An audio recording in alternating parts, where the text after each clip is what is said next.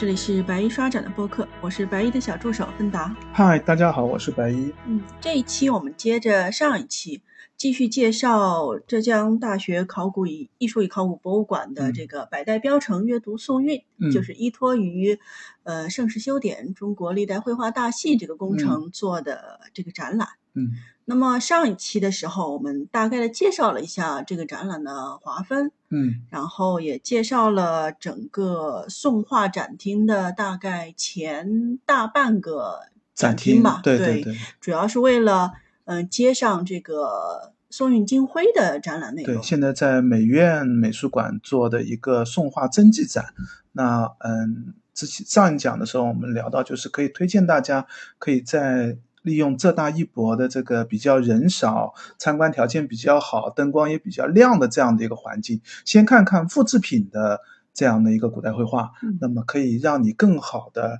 理解中国古代绘画的这样的一个呃面貌的样子吧。去看真迹的时候，哪怕人多一点，哪怕光线暗一点，多一点呃，还是能够看到不止一点了，现在。能看到一些细节，知道绘画应该怎么看吧。嗯，那么今天的话，我们就请白衣继续带我们走这个展厅，把嗯剩下的部分给大家介绍一下。嗯，实际上主要剩下的是四号厅后面的两个单元，一个是关于嗯佛教绘画的单元，称之为华藏宝相。那么这个单元部分里面呢，最主要介绍的就是嗯，在宋代的时候，佛教绘画是怎么样的？佛教绘画或者称之为道士，就是道教、佛教，因为这两个一般都混在一起嘛，不会特别去严格区分什么是道教的绘画，什么是佛教的绘画。混在一起是指大家做画研究上时候，对对对画画科上画对对科上，而不是指一幅画里面它会混在一起。啊绘画当中会很清晰的表现出来嗯，这具体的人物是谁，故事的主题是什么，更多的是画科当中是混在一起的。那当然，嗯，展厅当中呢也会有一些。嗯，这个比较难，就是画科的分科本身就比较困难。比如说《九歌图》或者《楚辞》《庄子》嗯这种这种，它其实在展厅当中是放到了人物单元里面去了嘛。那人物单元我们上一讲是不是已经讲过了嘛？是的，嗯，所以它更多的是把一些纯粹的宗教故事放在了华藏宝相的这个单元当中。那应纯该还是以佛教为主吧。对，主要还是佛教，因为如果以纯粹的宗教故事，实际上大部分都是佛教故事比较多了。道教也有一些道教人物像，像老子啊，就是这个嗯老庄的那个上海博物馆就藏一道，就是老子和这个道教的八贤图的这样的一个画卷嘛。那这次展当中呢，主要展示的是佛教的画卷。啊，这次展里面能看到道教的吗？嗯，这次展当中，我印象当中是没有道教的就是在华藏宝相的这个单元里，因为在人物绘画里面其实是有一些的嘛你巴。拉巴拉聊了一圈，啊最后还是只有佛教。就是从我我是觉得从画科的角度，其实本来是可以有道教的，但是这是现在展的情况来看是。主要是佛教，那么，呃，内容上我觉得他也做了一个，嗯、线索上的安排。首先放了两件是所谓的维摩诘像，那这样的绘画或者这样的笔法，实际上是经典的所谓的吴道子风格或者所谓的白描风格。就是这两件绘画，呃，有的维摩诘像也会在藏品当中就会这个被认为或者以前被认为是吴道子画的，但实际上我们知道应该不是嘛，因为唐代的吴道子风格虽然画史当中有流传，但实际上吴道子的作品我们现在应该就是。嗯，紫鹃类的作品，我们现在应该是一件都没有了。石刻类的作品可能有，但是也可能比较含糊，就是不是吴道子的，或会不会是后代的对于吴道子风格的一个这个嗯模仿，或者是后代人的创作，这个问题也比较复杂啊。就是，但是它可以看出是一个嗯，从唐代开始就一路传承下来一类所谓的白描绘画风格，线条非常的爽利，而且线条的这个样式多变，用于表现。因为人物这个佛宗教绘画其实跟人物画有很相似的地方，它关键就是你画的这个嗯佛像、那个菩萨、那个形象对不对？像维摩诘像，那维摩诘画的对不对？因为在维摩维摩诘经里面表现的应该是维摩诘是嗯生病时候和文殊菩萨变法的这样的一个场景。而且又是一个居士，那他的衣着、他的场景设置、他的这个病容的状态，他和这个文殊菩萨在变法的时候，边上人听闻众的那些人的表情、神态、姿势和来听闻的各式各样的人，他们有没有这个合理的表现出来？那这都需要画家用非常好的人物画的技巧去表现的。虽然题材上不是。不是简单的一个普通的一个人物绘画，但是技法上其实跟人物画内在是有相通的，这也是为什么会有一些会放到人物绘画当中的这个原因嘛。那嗯，从这个角度来说，首先我们看到的这两件，嗯，维摩诘像、维摩维摩诘像也好，或者是以维摩诘文殊变法这个为题材的这件这几件作品呢，都是所谓的白描人物。但是很快就展示了另外几件作品，这个几件作品就是对于日本佛教有重要影响的梁楷风格的宗教绘画，就是禅宗，就是所谓的禅画，或者是禅宗影响下的南宋的佛教绘画的一种风格。这种风格呢，在中国的藏品是。不多的，几乎没有传世的藏品。我觉得是不是当时其实有很多这样的画，但是当时的中国的收藏是不认为他们是优秀的作品，或者说是。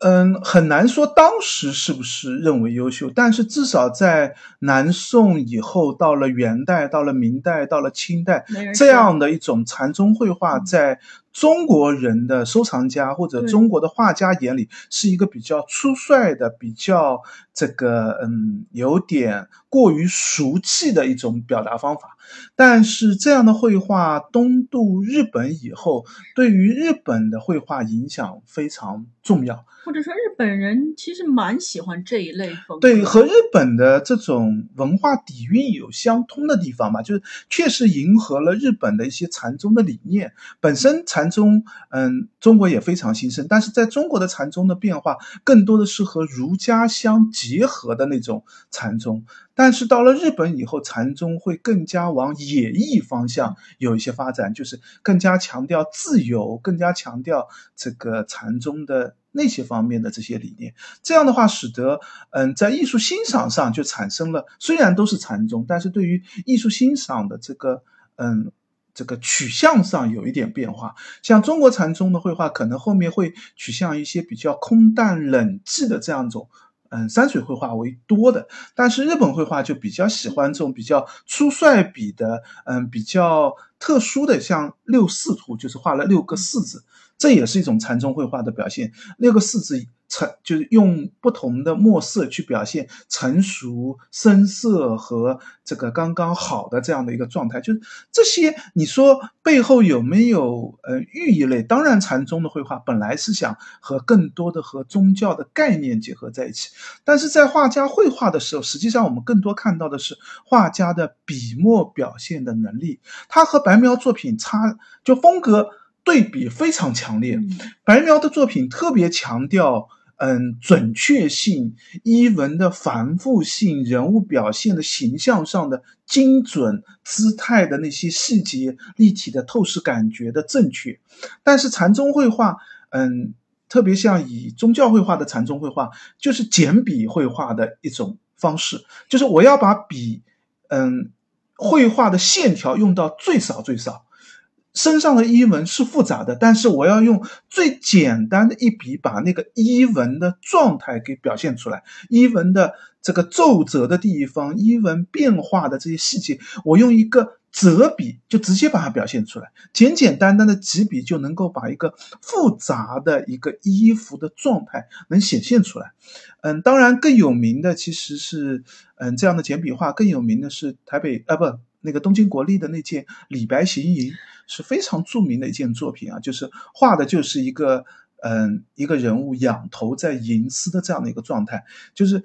嗯一提李白形象，你就觉得这个形象就是李白的形象。我们现在没有一个人知道李白该长成啥样子，但是那个人物的形象、气质，他在吟诗的那个感觉，就让你觉得啊，这绝对是画的是李白的那个形象的样子。包括这次展厅当中展示的是，嗯，六组截竹截竹图嘛，也是一件非常著名的这个嗯禅宗绘画梁楷的一件作品，应该有两件这个嗯。这个藏品，一件是六组结竹，还有一件是六组丝巾。两件作品对比的话，六组结竹的这件水平风格要好很多，丝巾的相对来说就是手撕经文的这个这样的一个画面。丝巾的这个嗯那件绘画相对来说水平要稍微弱一些。结竹的那个六那个那个嗯禅师手拿柴刀，那个柴刀的。这个线条能够把这个一把就明显就是用的很旧的，但是仍旧有锋利质感的砍刀的这个状态画出来，包括那个竹枝上还有一点小枝条，需要用这个砍刀去把这个枝条给劈掉，只留下主干。这和禅宗的这个只留本心的这个概念也是相符合的嘛？就是那些枝杈代表的就是你多余的思想或者这个嗯，对于一些想法上的。这个削减这样的一些概念，就线线条、衣纹、简笔绘画，就我们用语言，我觉得都很难把这个画面效果给讲得很清晰。当你看到这样的简笔绘画，我觉得就跟看到印象派的那个 这个涂抹类的油画是一样的效果。你很难没有看到这样的绘画，你很难想象啊，还有这样的一种艺术表现的手法。但是看到的时候，你会被这种艺术手法所震惊。哦，原来还能画成。这个样子的，不理解它的时候，你会觉得很粗糙、很随意。但是你一旦理解它的概念，这个感觉新世界都被你打开了。这个哦，原来画成这个样子也能体现出一个非常这个漂亮、细致的这样的一个场景，而且很有特色。对，就非常有个性、有风格的这样的一些作品。禅宗绘画，嗯，影响深远，也是有很强的。这样的一个艺术表现力的背后的深刻的原因呢？嗯，那嗯禅绘绘那个宗教绘画部分前面其实就是一个禅宗绘画和这个白描绘画的一个对比，后面一部分呢是嗯传世的明州绘画和嗯黑水城出土的一些绘画的对比，所以就是两大专题啊，我觉得基本上是在嗯。佛教绘画这个单元部分呢，它其实是找了几个核心的主题，嗯，因为当时明州的画师，特别是画禅宗佛教绘画的画师非常有名。这个明州就是现啊现在的宁波，就是为什么是宁波的画佛教绘画的画师有名呢？是因为宁波是一个重要的出口进出口贸易的港口，而且明州是允许日本。这个嗯，韩国或甚至是东南亚的一些外国的使团是可以进入到明州城里面的，所以他们就来采购了，是吗？对，因为不是这些使团，他们的行程是被嗯南宋王朝所安排的，就是你不能随意的外出，也不能随意的买东西，你的采购、你的购置是有一定的。地域能够买的那，嗯，明州就是一个他们可以自由买卖的这样的一个地方，所以像像免税区啊，有点这样的概念，就当时的这样的一个概念。所以明州的这些擅长画佛画的画师，他不仅是供，嗯，就是当时的中国的寺院采购绘画，也供。就是外国的一些僧团，因为当时随使团来的很多有大量的僧人啊，或者是有这样的这个宗教上的这个需求的这些人，他们也会在明州大量的采买，那形成了一个这个供给和需求的这样的一个这个形成，使得明州的这个画佛画的画师呢非常多，而且技法水平都非常高。因为佛教绘画呢，它往往是有所谓的。这个母本或者所谓的粉本的，就是它不能随便乱画，对，它要符合宗教的故事，要符合宗教的绘画的规制，所以虽然是允许创作，但这个创作是带着镣铐的一种跳舞，就是你要符合一定的制度的。因此，明州的画室应该就是当时最大的这样的一个市场和大量贩卖的地方。我们现在看到，嗯，东渡日本的很多现在收藏在日本的这个佛教绘画的藏品当中，有很多上面的题签写的就是明州画师的名字。虽然有一些可能也是后代日本。嗯，画家的一个临摹或者是在创作，但是它一定是有一个本源的，是有一个来源的。这个来源就在于这个嗯，明州这样的一个出这个绘画的一个情况。这里面有一件我觉得是特别值得一提的，就是东福寺所藏的无准师范像。嗯，这和我们之前聊过的径山寺也有关系嘛。就是无准师范，就是径山寺南宋时候的主持。嗯，而且是径山寺当时是五山十刹之首那个最著名的那个主持。嗯，当时东福寺的嗯这个建寺的主持圆耳辩圆就是来径山寺嗯学习佛法，而且从径山寺嗯带回去大量的跟佛教相关的各种各样的东西，包括。嗯，饮茶的方式啊，包括绘画的一些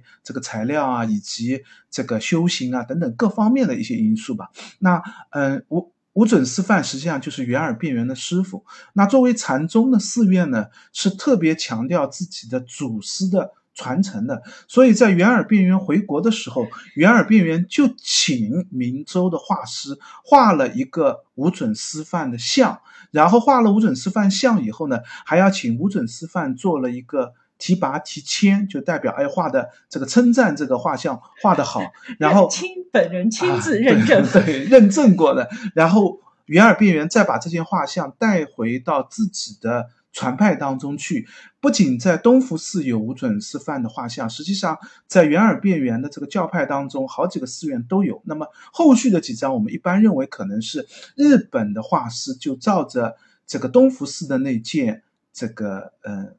无准师范的像临摹，或者是照着那个样子在做创作的。那这一件。嗯，时代性，嗯，重要的历史价值、传承的脉络性都非常清晰，所以是一件非常重要的作品啊。但是很可惜，到现在为止，我还是没有见过这件作品，因为这件作品东福寺确实很少拿出来展示。说没有见过这件作品啊，真迹，对对对，我们只能看这件作品，在网上非常非常的多，可以找到。就基本上我们提到南宋的人物像，也会拿这件作为一个标杆。就这件绘画已经有了后代的。油画类的那种人物肖像绘画，就是他非常真实的把这个人脸的形象画出来，而且里面的细节是非常丰富的，无论是嗯神情、姿态、身上穿的袈裟、嗯所做的踏具、下面的鞋子以及整个装饰陈列各个细节的地方都可以看，就可以看成当时的一个照片式的这样的一个存世。另外一个有这么好的一个传承性，就说明当时的明州画师。呃，虽然它是一件佛教绘画，但是体现出来的其实是画师的一个人物肖像画的一个能力。有没有可能那个时候画师也画了非常多的类似？应该是因为禅宗的寺院本身就要求画祖师像嘛，一代代的这个禅师都会需要有这样的创作的需求。但这样的像呢，在中国传世非常非常少，因为中国的寺院在元代受到。这个巨大的一次冲击是，就是嗯，跟佛教的这个教派传承有关。到了明清以后呢，嗯，严格的僧团制度在中国慢慢就解体了。中国的佛教后面就慢慢趋向一个是嗯普通信众的这样的一个嗯供养资助的一个形式。这和日本的嗯保持了非常。持久的一个僧团制的一个佛教的形制是有很大的差别的，所以在日本的佛教寺院里面是有大量的佛教文物是可以传承下来，因为它就是一个僧团制度，就是这都是我们祖师的东西，我当然要保留下来了。类似于一个百年企业。对对，他们他们其实就是就你就可以把这个僧团想象成就是一个家族企业的一个样子，一代一代传承下来，那这个资料这个物品当然就会传承下去。但是中国的僧团。因为跟政治的各种因素有关，跟文化的因素也有关系。中国到了明清以后，就慢慢的僧团就开始解体了。嗯，国家也不希望僧团的这个体制更强烈，所以寺院里面的僧人往往是一个这个推举式的。就是呃，谁能够有更强的号召力，能够有更强的吸引捐款的这样的一个能力，那谁就当住持。我们并不是一个家族企业，我们是一个经理人制度，就是销售是第一竞争力，就大家做得好就行了。那这样的话，嗯，很多佛教的文物就是如果能卖钱，那我就卖钱了；如果能够这个有宣扬，我们就这个做掉了。甚至教派传承这个改变了，经理人换了啊，以前的教派我也。不觉得这是一个重要的文物保存下来，就这样的原因，使得我们现在的，嗯，就是传世类的，像这样的宗教绘画，实际上在日本、中国的绘画留存的数量是非常非常大的。也就是说，在中国不多，但是在日本很多。是中，我们我们概念稍微理清一下，是中国画的，甚至就是从中国出来的。对，有一些本来也是在中国寺院里面，对，后来但是在。南宋的时候，在元代的时候，在甚至到明清的时候，还有大量传入日本的这种，我们称之为古渡时期，就是它是一个正常的文化交流。对对，它是一个正常的文化商品交流或者是文化交流的这样一个概念，就是被正常的被卖出去了。这个古渡时期，我们最主要的是和嗯晚清民国以后的帝国主义掠夺时期做一个这个。这个区分嘛，所以这个我们称之为古都时期。古都时期的大量的佛教绘画，其实在日本的存世数量数量级还是不少的，包括韩国也有，甚至东南亚我认为也有。只不过东南亚可能调查和资料相对来说没有，留存的也更少。对他们留存相对来会比较少，就日本的这样的生团制度也比较特殊啊。就是韩国也有很大的问题，就受到日本的入侵，有几次比较重要的文化。这个破坏和文化的这个断绝的这样的一个现象，那日本保留就特别多，那里面有大量的其实是中国中国古代绘画嘛，那嗯，反而在中国这个传世的这样不多，但是中国有。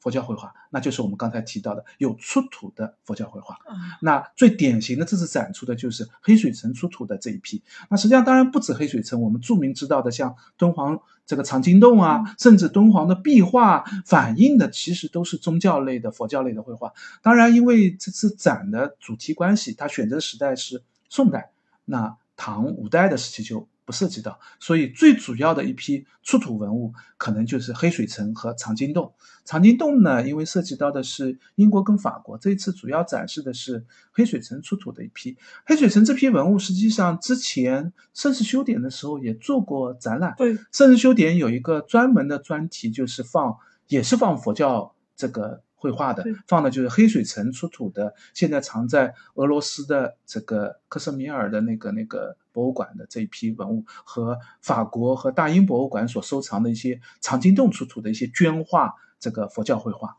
那这些绘画有很强的另一个特色，就是这些绘画和传世的佛教绘画区别很大。传世的佛教绘画呢，往往是它值得被珍贵。被珍惜，它所以保存下来。像祖师像，那我不能随便乱丢；像一些重要的佛教的粉本类的题材，那我为了以后做绘画、做壁画、做创作，我一定要保留下来。但是，像黑水城出土的这个绘画里面，或者藏经洞出土里面呢，它的资料性、实用性就远远超过它的传世性、珍贵性的这个方面。它很多绢画就是当时做法事一定要用的那个东西。那当当然要保存下来，就是我做每次做法事，我一定要挂这些东西。像最典型的就是净土宗一定要挂的一个这个临终法事，需要向信徒宣扬，就是你口诵阿弥陀佛，临终之前，这个阿弥陀佛、大势至菩萨、观音菩萨就会来迎接你，把你这个接到一个莲蓬里面，带到净土世界去，这样所谓的来迎土。那这个。这样的绘画有很强的实用功能。的，这个绘画当然传世的也有，但是在黑水城出土里面数量也非常大，可见就是当时的寺院或者，呃，我们现在有的学术观点认为，嗯，当时黑水城的这批出土很可能是一个寺院的所谓的图书馆，就它的存资料的一个地方，那有些是用旧的。这个功能性的这样的一些绢画，有些是这个为了坟门所制作的一些绘画，有些是嗯练习用的这些绘画，都放在这个资料库，放在这个图书馆里面。他一挖挖到了那个地方，把所有的东西都从那里拿出来，经过整理以后，发现里面有大量的这样和使用功能和实用性相关的这样的绘画。所以佛教绘画部分，我们大概就可以按照这四个区块吧：白描、残画做一个绘画技法上的对比，传世类的和出土类的做一个这个文物类型上的一个对比，大概可以知道宋代的这个绘画的一个整体面貌。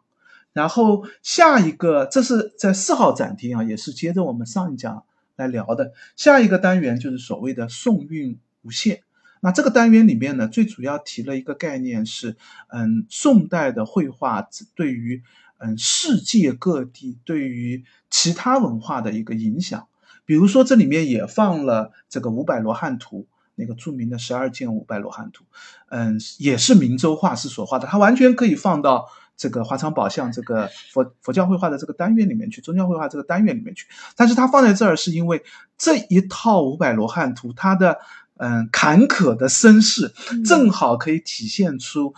这个宋画的一个流传和影响的过程。它是明州的画师给东钱湖的一个惠山寺的一个。嗯，寺院所画的，实际上他本来是为中国的寺院所画的。中国寺院为什么要画这个呢？当时他要去向信众募捐，那募捐以后呢，捐来的钱就用来建寺，用来画佛画。因为在五百罗汉图，五个罗汉画一张画卷，一共一百张画卷，里面有很多提签提拔的地方，都说明了有一些是有信众捐的，有一些是为什么而画的，都有说明。那这样的话，我们就可以知道，原来是为中国的寺院所画的，但是不知道什么原因，它后来流传进了日本。我们一般认为，可能是到了南宋末期或者到了元代的时候，寺院的破败，这批东西就被卖出去了。是全套的给了日本，全套给了日本，一整套，因为入日本的时候应该是一百幅是全的，进到了这个日本的大德寺，大德寺。收藏下来，历应该是就是嗯，这个平安时期就进了大德寺。大德寺收藏下来，这个后期是有一些嗯补绘，甚至我们现在有的研究，因为大德寺的造图基本上不太公开，很少能见到。甚至有的学者认为里面有几件是可能原来的宋画已经丢失了，是大德寺后来这个根据原来的这个宋画的面貌这个。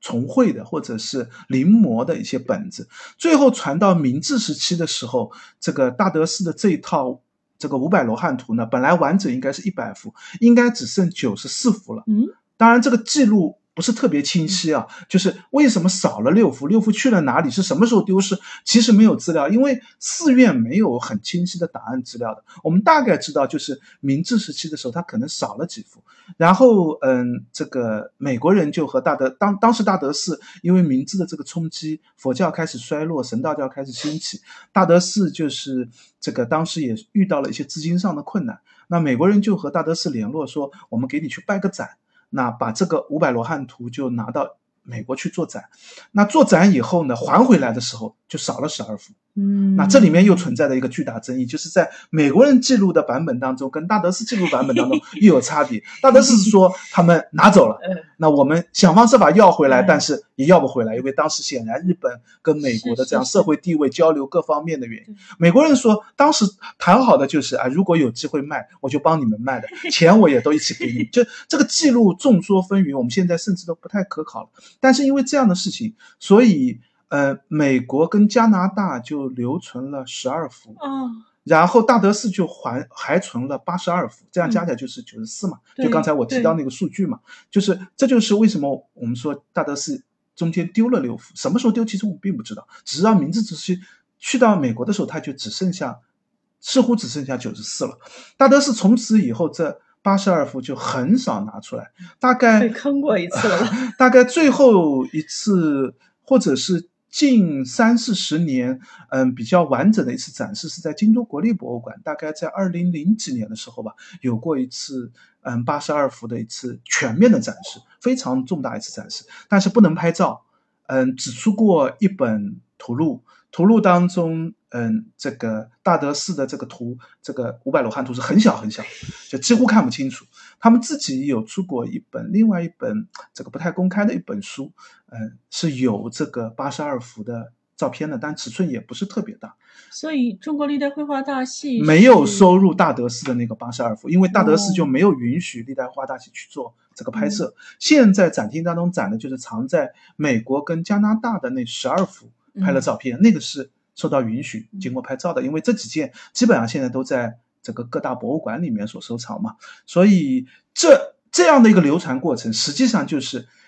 美国人跟加拿大人为什么要留下来？因为他觉得这是一个中国古代绘画，或者是他们所谓的亚洲绘画，在宋代绘画当中，人物肖像画、题材绘画当中的一个精品的作品，嗯有很强的艺术表现力的。而且在这个展厅当中，边上还放了一些从二十世纪早期开始，美国、英国、法国的一些汉学家对于中国古代绘画的研究的论著著作。这些著作实际上，嗯、放的都是嗯、方文图书馆收藏下来的一些这个珍贵的书籍了，都已经快进入到。这个古籍的这个概念，因为已经是二十世纪初期嘛，就跟我们这个晚清民国的这个古籍的这个时代已经是一样了。就这些著作放在那里，这个嗯，大家千万不要去翻，就是已经很脆弱了，就它的状态其实没有保护期，它没有造起来，就是嗯这样子说，对对，还是不要提它了好。就是就我都很担心，万一大家看着顺手就，因为它没有任何提示，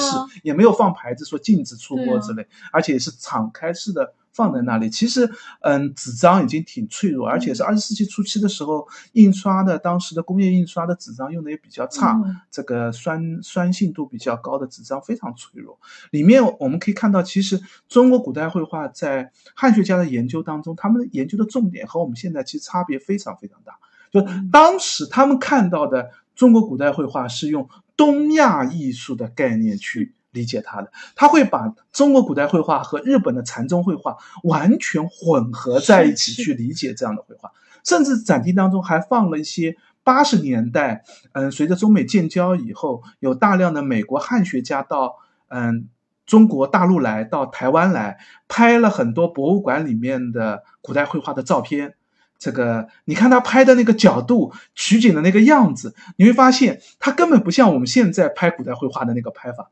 里面很典型的那个听琴图，我们现在听琴图如果要拍照要留存档案记录的话，你第一直觉反应是我先要拍一个整图的样子，上面有写字的地方，这个提签的地方我一定会拍，然后人物的肖像我一定会几个精准的肖像会拍，一些器物的陈列我都会拍。但是你看看八十年代那批汉学家来拍的，拍的都是非常细节的一个位置，嗯这个提拔拍的也不全，因为他字也不见得。就是也没有完全都都都的，就他并没有完整的关心整个提拔的这个字的内容，他更关心的是这个就签落款的蔡京的落款，他一定会拍，嗯。蔡京的书法会拍进去，人物基本上不关心整个人物，只关心肖像部分嗯，就一文部他几乎不关心陈列器他只关心这个个别的青瓷器、石石器，但是那些家具。这个他不见得会关，就他们会有他们关注的一些重点，嗯。这这些资料其实是一个蛮有趣的艺术史的，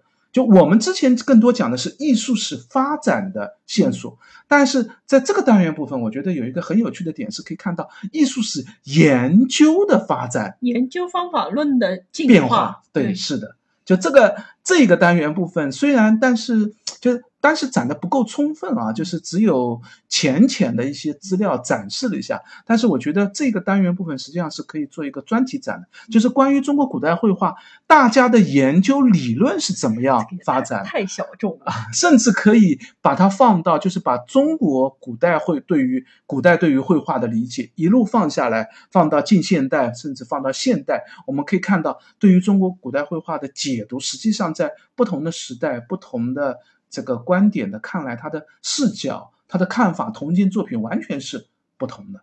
那啊，最后还可以提一句，最后还有一个大投影的两件作品，一件是嗯，这个天津博物馆范宽的那件《雪景寒林图》啊，就是我们上一期聊说这个有复制一个缩品的缩小尺寸的一件复制品。那么投影的话它是投影是放了更大一点，啊，就是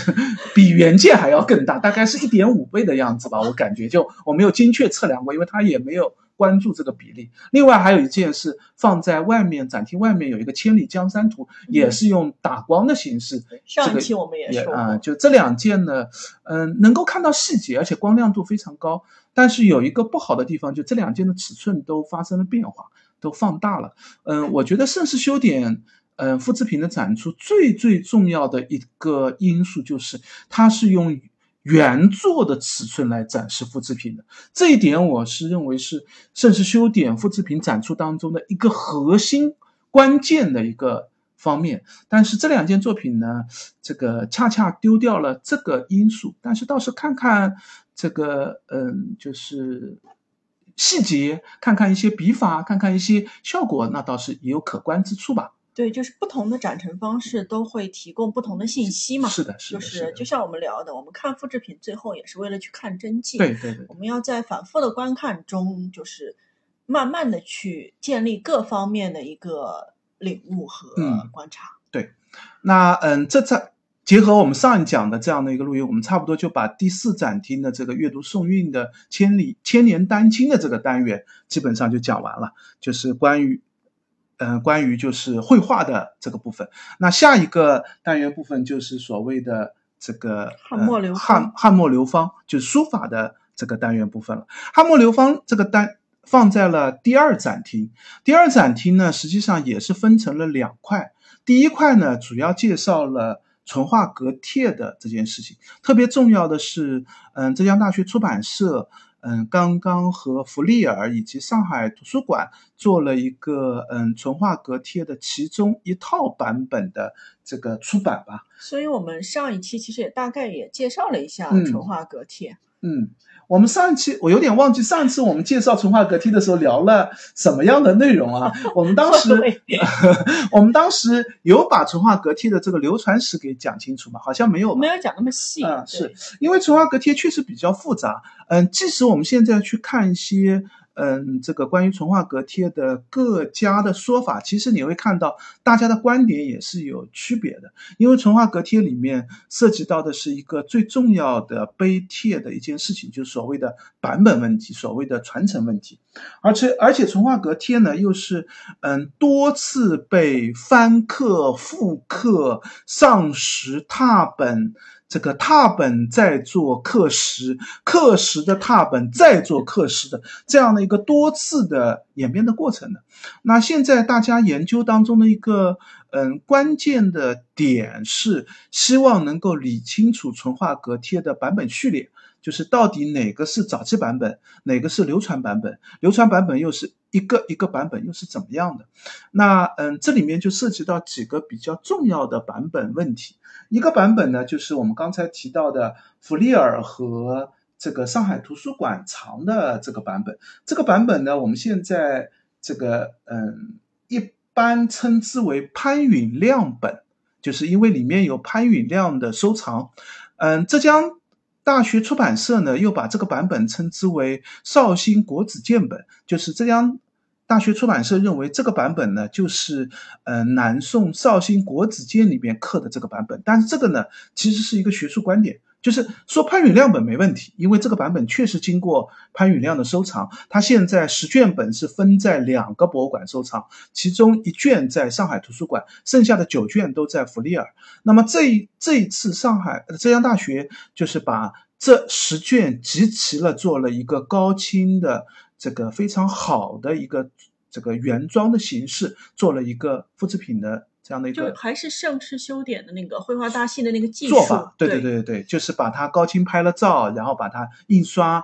装帧形式都采用了古籍的装帧形式，把它做了一个出版。那这个非常重要，因为弗利尔的这套资料呢，以前我们都很少能看到，只能网上去看弗利尔放出来的一些电子照片嘛。那电子照片跟这个绘画的电子照片跟拓片就差别非常大，因为绘画基本上就是一件照片你就知道大概是什么样的，拓片那展开有 这个好长好长的，每一卷展开大概都有这个将近七八米左右的长度吧，十卷加起来就有几十米的这样的一个长度，那电子照片你根本看不过来，而定。拓片的版本，我们实际上是要拿着一两件作品，一个位置一个位置对过来的，你才知道前后的关系到底是怎么样。就是从痕迹上去区别到底哪个是早的，哪个是晚的。因为理论上晚的会有更多的痕迹，而老的版本上的痕迹在晚期版本当中一定会再次出现。就这个这些就是版本校订当中比较复杂的这样的一个问题了。那这个这套出版呢，实际上是现在。这个最新的，就刚刚弗利尔这套东西，现在有一个新的一个这样的好的一个善本，这个古籍能够这个做出来，能够让大家看到，相信对于嗯纯化镉贴的研究和进展是有很大的帮助的。因为我们知道，嗯，纯化镉贴比较重要的版本还有所谓的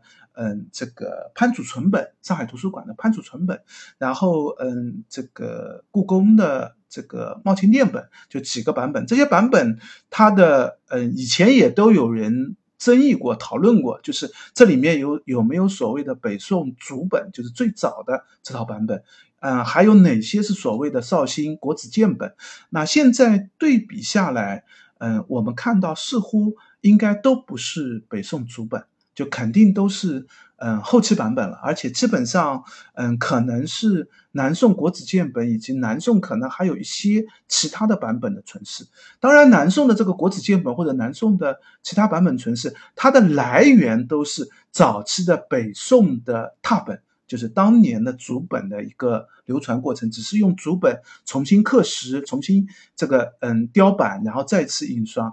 那嗯，当然，因为这里面要辨析的就是所谓的束缚本啊等等一些明代的版本的中间的这个差异的问题，这个我们就不展开了吧，因为展厅当中也没做特别详细的对比。展厅当中，嗯，比较有趣的是放了浙江图书馆现在还存着的一套这个原刻的石头，这个。浙江图书馆这套石头是，嗯，当年捐给浙江图书馆的，而且这套石头的来源也比较复杂，就所谓的我们叫淳化阁帖的帖石，就是刻在石头帖刻在石头上的那套原石，是当年这个，嗯。孙姓的一个家族捐给浙江图书馆，这已经是清代了。他们家族只说是从海盐买过来的，真的是清代捐给捐给浙江图书馆。浙江图书馆，他们那个时候就存在了，是吗？他们家说的是，大概就是在他去浙江图书馆那个时候就对，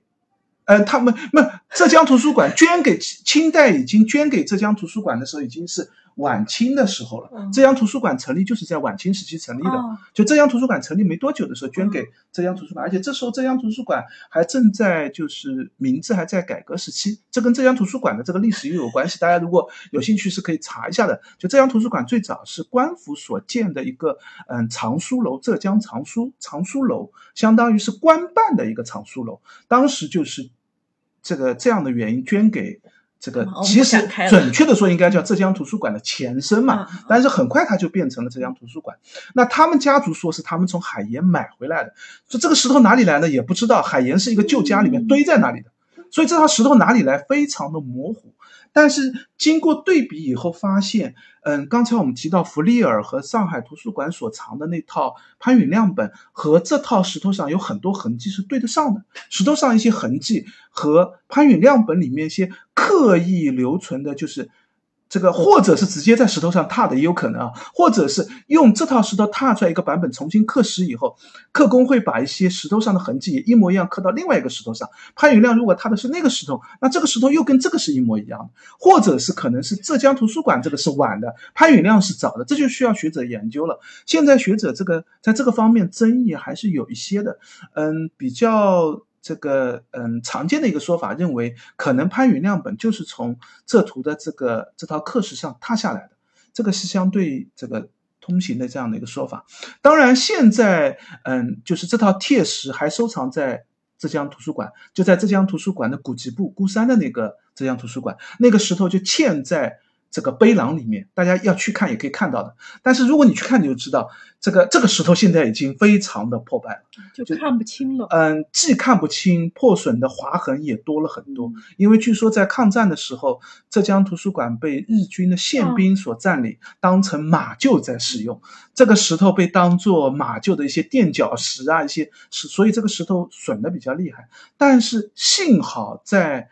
呃民国初年的时候。应该可能就是在，甚至可能就是在晚清的时候，浙江图书馆是把这套石头当年刚捐进来的时候就做过一套拓片的，他们还存留这个最早的拓片，所以这次浙江大学还把这个浙江图书馆的这个拓片也印就出版了，那和潘允亮本可以做一个印证对比，这样的话可以对纯化镉贴有一个更清晰的，也期待后面有更多的学术的著作的这个讨论吧。我觉得，那现在只是做完了基础工作嘛。因为浙江大学，我觉得它在很多方面，包括生词修典也是有这样的概念，它更希望做的是一个。嗯，书画古代中国古代书画的一个基础性的工作，我做了这套数字化的资料，你才可以更方便的查询，更方便的做学术研究，更多的资料你才可以知道有在这里。那淳化阁帖本身也是一个大专题、大问题，所以嗯，展厅当中大家也印出了像刚才我提到的潘允亮本在墙上有印刷出来，这个嗯这。这个浙浙江图书馆的那个帖石那套拓片也有印出来，大家也可以在展厅里面对比着来看看看。那这是这个汉末流芳里面的第一块单元单元的部分。第二块单元部分呢，就是所谓的上亿时代，那介绍的就是嗯宋代的一个书法的情况。这个书法的情况，它是从嗯皇帝的书法开始讲起的，展示的是徽宗和高宗。这个两个皇帝的书法展示的也是非常经典的，像徽宗就有这个嗯草书千字文，这个辽宁省博最著名的那件这个徽宗的那件草书的作品，也展示了徽宗的那个嗯敕蔡行蔡行的那个赤书，也是徽宗非常著名的一件楷书的作品，包括瘦金体的那件农方思也有展出，也展出了。这个嗯，高宗的那件《洛神赋》也是藏在辽宁省博的，基本上都是我们所知道徽宗和高宗的经典的作品吧。所以先展示的是两个皇家书法，这个展示方法有点像淳化阁帖。因为淳化阁帖第一卷就是帝王书法，第二卷是历代名臣书法，然后这个就像这儿上一时代展完了皇帝书法以后，后面展示的就是苏黄米米蔡，这个展示的就是那个嗯，像这个范仲淹啊，这个朱熹啊，陆游啊，就有点相当于历代名臣。这个这个展示方法其实也和前面的。淳化阁帖做了一个呼应嘛？那当然，这里面我觉得最值得关注的就是苏黄米蔡的作品了，因为宋代的书法，我们所谓的上亿时代，最关键值得看的就是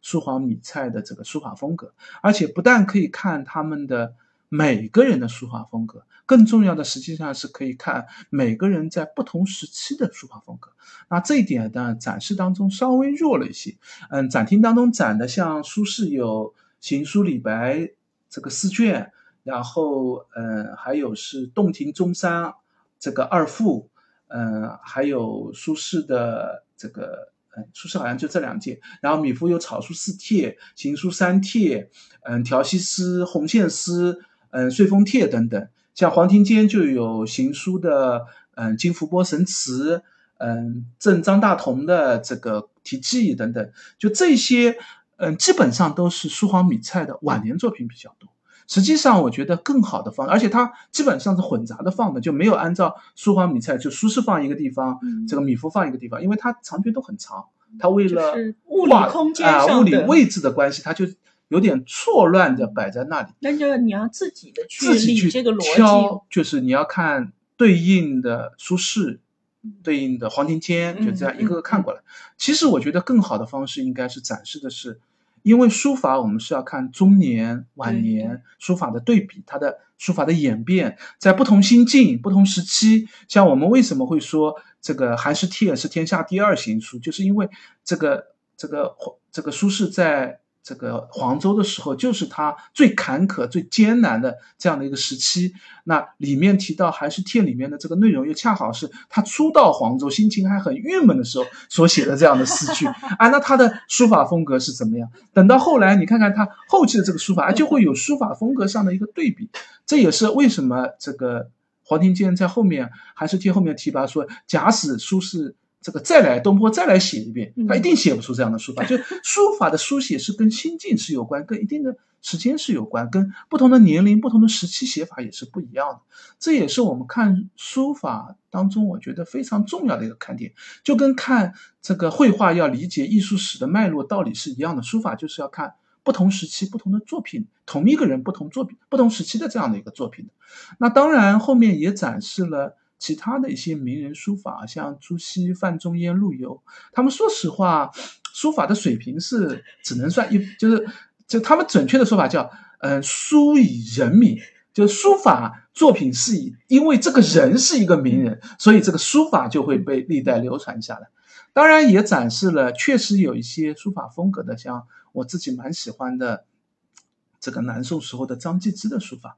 嗯，也展示了像这个嗯文天祥的书法等等吧。就这一段书法的这个单元部分呢，嗯，我觉得因为作品数量比较少，一共大概也就二三十件作品的样子，跟前面绘画的作品呢没法形成一个艺术史的脉络。这样来看，它基本上说实话就跟故宫的一个宋代书画书法展差不多，一个同体同等级的量，只不过它汇集的是全世界的。这个书法，而且确实都是这个好作品，真迹这个真迹作品，如果展出，一定是轰动一时的。当然，复制作品呢，在书法上呢，我觉得比绘画上还要再弱一点。是，就是书法的。笔法、意气的一些效果，嗯，复制的作品就感明显感觉到气息上就有点不一样了。你总觉得这个作品上就更像打印出来，而不像实际写出来。因为书写的时候，它有一个书写的墨色的一个渐变过程，这个细微的墨色变化，用这个高清复制品就。既很难拍又很难打印，而且长卷很长。实际上，我们知道当时拍的时候，它一定不是一张照片拍的，是要多张照片的拼图拼出来。这样又经过一个数字化的处理过程，使得整个墨迹上，它为了调整墨迹的统一，墨色的变化上就会削弱很多。这也是长卷的绘画其实效果往往都不如小幅的扇面绘画拍得好的一个很重要的原因，就是。长卷长幅的拍摄的时候，一定只能拍局部。你要把它全部这个放出来，那一定是要拼图的方式。当然，现在也有扫描的方式来做。那因为盛世修典是用拍摄的方式来做，所以它涉及到就是拼图的这样的一个情况了。但是虽然就是气息弱很多啊，但是我觉得还是可以做一个对比来看是没有问题的。对对对，就对于嗯，我们还是讲这句话，就是我认为嗯。甚至修典也好，阅读颂韵也好，这样的复制品的嗯作品的展出，不是让你去替代真迹的，是让你在看真迹之前，或者是在看不到真迹的情况下，对你构架你的艺术史的框架，对于你理解作品，先要做一个基础工作，值得看的一个展。就通过看这个展，你建立的是我对于这样的一个书法也好，绘画也好，我的认识的框架应该怎么来建立？我既可以。以这个呃书法家的时代去做一个对比认识，我也可以和同时代的不同的书法对去做所谓的宋代上意的书法是怎么一个上意方法？我们会看到不同的人书法上会有自己的一个艺术选择的样子，完全不同的风格。那和唐代上法就。明显不一样。唐代上法基本上一个人书法拿出来，我们都看出他的追求的源头是谁，他在学谁的书法。但宋代你就看出个性化的书法就特别的明显了。嗯，好，那基本上就是这样的一个嗯整体的展陈的介绍吧。因为本来还有一个第三展厅展示的是碑帖和宋版书的部分，现在这个展厅在三月份的时候这个展厅就关了，后面应该会做一个捐献家具展。所以这部分我们就不聊了吧，因为也没有展厅。是会变成另外一个对对，会变成另外一个展，就它不再做这个阅读颂韵的这个单元部分了吧？嗯，好，那白衣就是把现在百代标城大家能够看到的所有的嗯展品，基本上都主要就是书法和绘画，再加一个纯画格贴的碑帖吧，算。对对对。那我们这一期节目也就到这里，因为也没有什么那个参观 tips，在上一期 我们就聊过很多了。对，反正就是大家记得在公众号上做一个预约，再做一个现在浙大艺博基本上比较空，很好约，非常好约，现场约都问题不大，就到了以后现场约都能够进入。因为嗯，整体来说阅读宋韵看的人还是少很多，完全比不上盛世修典的那个。当时盛世修典相对，你是指浙江美术馆的盛世修典，而不是即使是浙大的盛世修典，也比现在的阅读宋韵要人更多一点吧？好吧，可能都去看宋韵金辉了吧？是的，是的。因为最近马上，嗯，浙江展览馆是不是也要做一个盛世修典的这个？已经在展了，啊，已经开展了。对对对，那嗯。